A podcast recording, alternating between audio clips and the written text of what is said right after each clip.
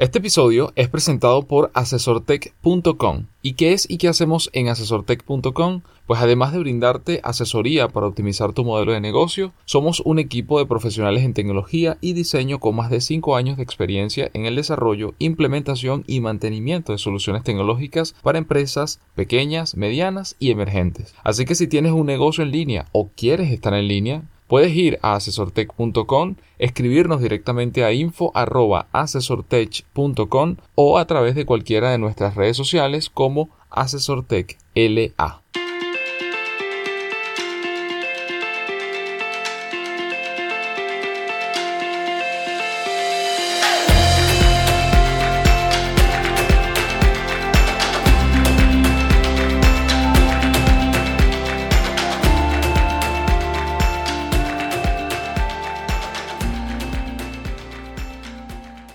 Bienvenidos al episodio número 54 del podcast Noticias Asesor Tech, donde le comentamos lo que ocurre en el mundo de la tecnología, la innovación, los negocios digitales, las nuevas formas de trabajo y en especial el impacto que pueden tener en América Latina. La primera noticia que le comento el día de hoy tiene que ver con Dropbox y es que finalmente Dropbox permitirá administrar archivos de aplicaciones de Google. La unión hace la fuerza. Dropbox y Google se alían para hacer el trabajo más fácil a los usuarios y a partir de mediados de este año 2018, las personas que utilizan G Suite, recordemos que antes eh, Google Apps, podrán abrir, crear, editar y guardar sus archivos directamente desde Dropbox. El objetivo es unificar los servicios y crear una multiplataforma en la que Gmail, documentos, hojas de cálculo y presentaciones están disponibles también en el servicio de alojamiento de archivos Dropbox. Este acuerdo para beneficiar a los clientes de las dos plataformas tiene sentido si partimos de la base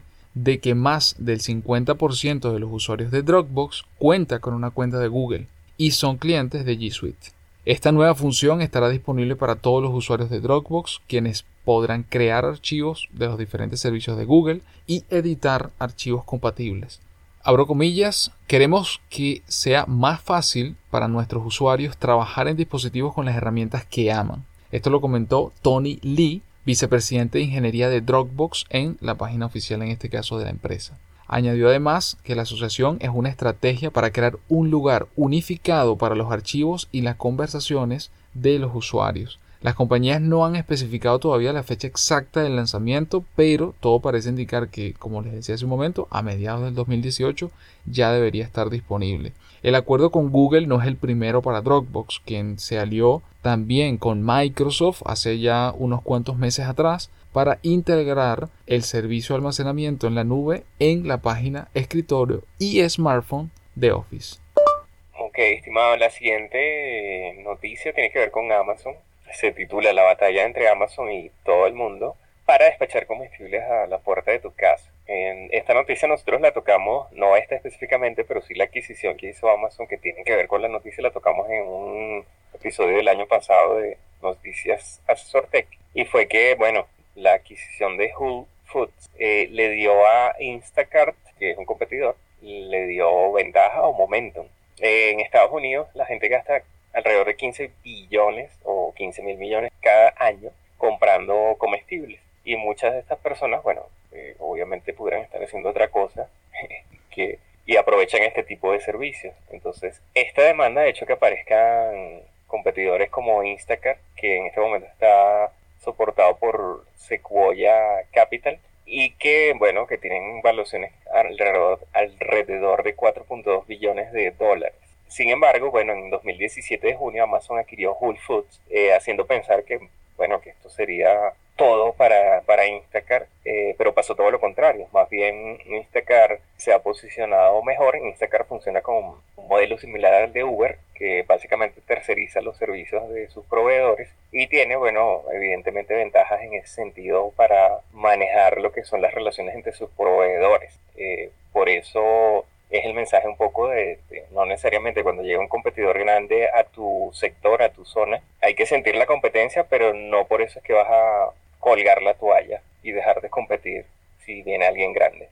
Y bueno, la tercera noticia justamente tiene que ver con lo que mencionaba Félix en la anterior, es decir, el papel de los pequeños o medianos negocios. La tercera noticia se titula Saber es poder. El comercio móvil y la expansión de pequeños negocios. Nunca antes el adagio saber es poder ha tenido tanta importancia para los pequeños negocios como hasta ahora, cuando el comercio digital supera las fronteras gracias a la globalización. El pequeño comerciante del 2018 puede saber con un clic cuáles son las tendencias de negocio, los hábitos de compra de los consumidores, los errores que empujan hacia el fracaso y cuáles prácticas de negocio ayudan a incursionar en el mercado internacional.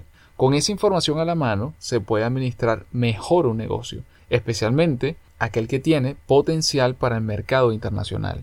Así que ante esta realidad es importante que tomen en cuenta lo siguiente. Primero, se deben superar las creencias de que un negocio pequeño solo puede proveer servicios a nivel local. La realidad es que hay un mundo de posibilidades en el extranjero gracias al Internet y al desarrollo de tecnología. Por otro lado, el comercio móvil marca el camino por la sencilla razón de que más y más consumidores utilizan el teléfono inteligente para realizar compras y pagos. De hecho, IHS Market destaca un análisis que para 2020 habrá más de 6 billones de teléfonos inteligentes en el mundo, un aumento de 2 billones desde 2016. Ciertamente la oportunidad está ahí para todos, pero no muchos comerciantes se animan a aprovecharla. Semejantes datos hacen imperativo motivar a los pequeños empresarios a digitalizar sus negocios y vender a nivel internacional. Y no se trata de aventurarse en terrenos desconocidos. Ya hay ejemplos de diversas empresas cimentadas sobre la base tecnológica que han podido posicionarse en el mercado internacional desde Latinoamérica. De acuerdo con el estudio de Tecnolatina, en América Latina hay más de 5.000 empresas de base tecnológica y la mayoría de alcance internacional.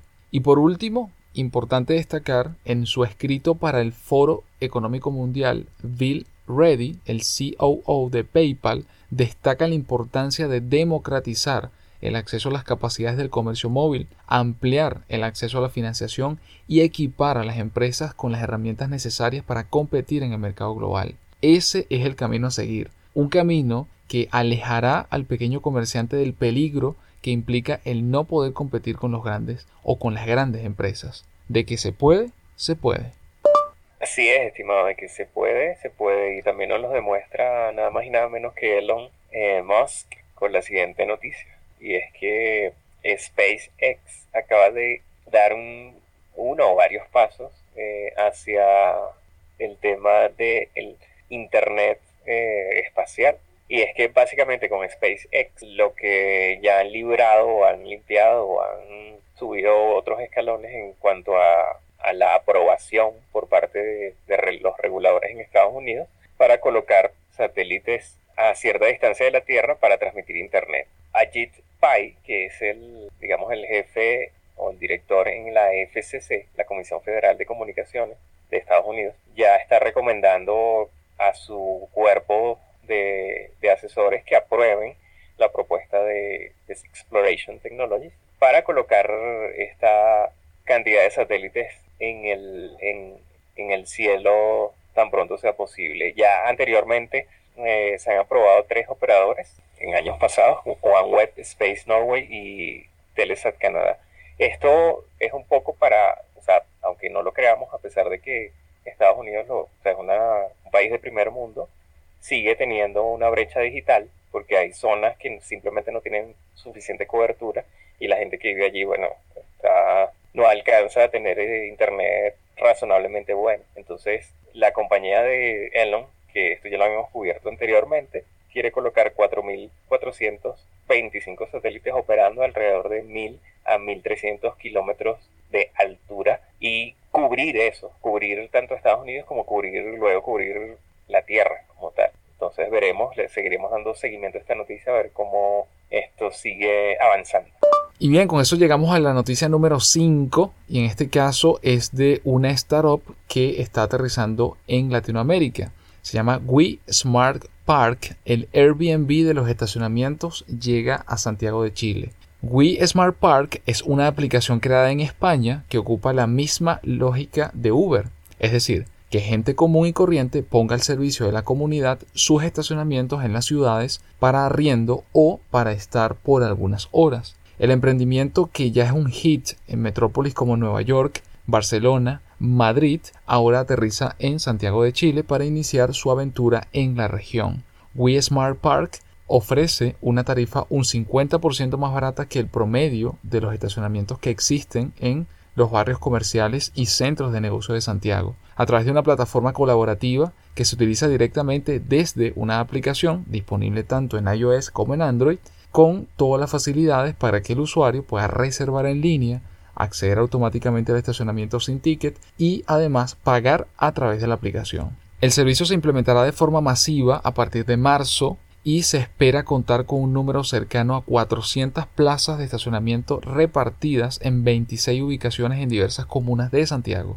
para ir ampliando su rango de cobertura en los próximos meses hasta llegar a 50 ubicaciones con más de 700 plazas disponibles de estacionamiento a fines de este año 2018. Entonces, bueno, creo que, en el caso de We Smart Park me parece interesante la, iniciativa pero me gustaría ver cómo se implementa eso en Latinoamérica, donde todavía los niveles de confianza en, digamos, en, extraños, en espacios, como es el caso de los, de los estacionamientos, en, departamentos, en torres, en edificios, en casas, en lugares, digamos, no tan públicos, cómo lo manejan, ¿no? Pero más allá, más allá de eso, pues me parece súper interesante la iniciativa y, y veremos cómo, cómo se desarrolla, ¿no?